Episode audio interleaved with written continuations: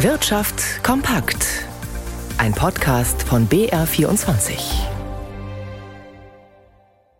Im Studio Reinhard Weber. Entgegen ersten Befürchtungen scheint die Ölversorgung in Deutschland trotz Ukraine-Kriegs gesichert. Die fehlenden Lieferungen aus Russland werden wohl komplett ersetzt.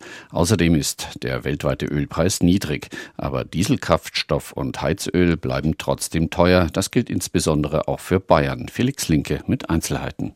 Pünktlich zur Reisewelle in die Winterferien scheinen die Tankstellen ihre Preise erhöht zu haben, wobei es große regionale Unterschiede gibt.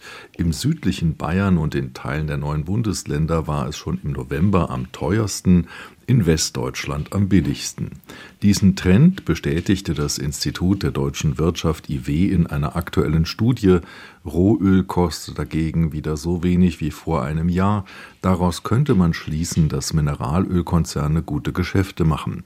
Bei der Beschaffung von Heizöl und Dieselkraftstoff gibt es laut IW aber in ganz Europa nach wie vor Probleme, weil die ausbleibenden Lieferungen aus Russland hier schwerer zu ersetzen sind als bei Benzin und Rohöl.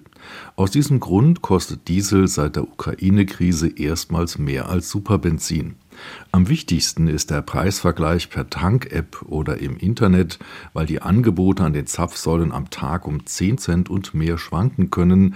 Besonders ungünstig ist Tanken während des Berufsverkehrs am Morgen. Über Fachkräftemangel jammern fast alle Branchen. Mehr als die Hälfte der bayerischen Unternehmen beklagt laut einer Studie Probleme bei der Besetzung offener Stellen. Besonders betroffen ist nach einer Umfrage des Bayerischen Industrie- und Handelskammertags BIHK das Gastgewerbe. 62 Prozent der Tourismusbetriebe berichteten von Personalengpässen. Wie vorher gehört, mahnt die Polizei um achtsam Umgang mit Feuerwerkskörpern. Nach zwei Jahren Pause wegen der Corona-Pandemie dürfen in diesem Jahr in der Nacht zu Neujahr wieder Raketen und Böller gezündet werden. Vor einigen Geschäften bildeten sich schon lange Schlangen. Die Tradition des Silvesterfeuerwerks ist dennoch so umstritten wie nie. Doch die Branche freut sich endlich wieder über Geschäft, berichtet Konstantin Röse. Ab heute dürfen wieder Böller und Raketen für die Silvesternacht verkauft werden. Nach zwei Jahreswechseln mit Verkaufsverbot und Umsatzausfällen sind bei Feuerwerkshändlern die Erwartungen hoch, auch beim Bundesverband Pyrotechnik.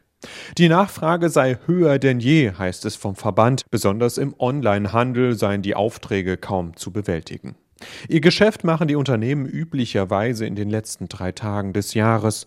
2022 rechnet die Branche wieder mit etwa 120 Millionen Euro Umsatz. Damit ist Deutschland weltweit der drittgrößte Markt für Feuerwerk. Doch bei vielen Unternehmen hat die Corona-Pandemie deutliche Spuren hinterlassen. Marktführer Weco zum Beispiel musste vergangenes Jahr sein Werk in Sachsen schließen und Mitarbeiter entlassen. Morgen ist am deutschen Aktienmarkt der letzte Handelstag des Jahres. Jan Plate im BR24 Börsenstudio. Wie sieht es denn kurz vor dem Jahresultimo aus?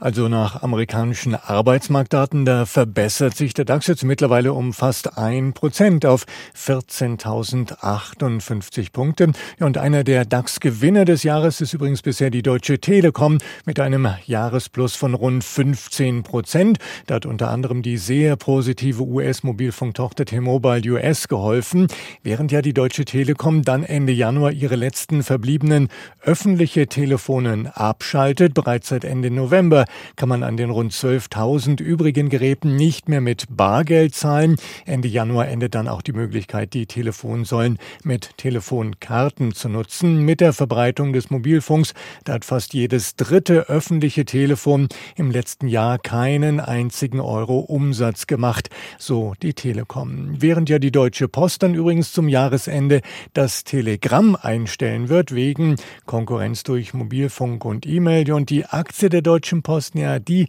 hat äh, seit Jahresanfang rund 35 Prozent verloren. Der Euro steht bei einem Dollar 0,657.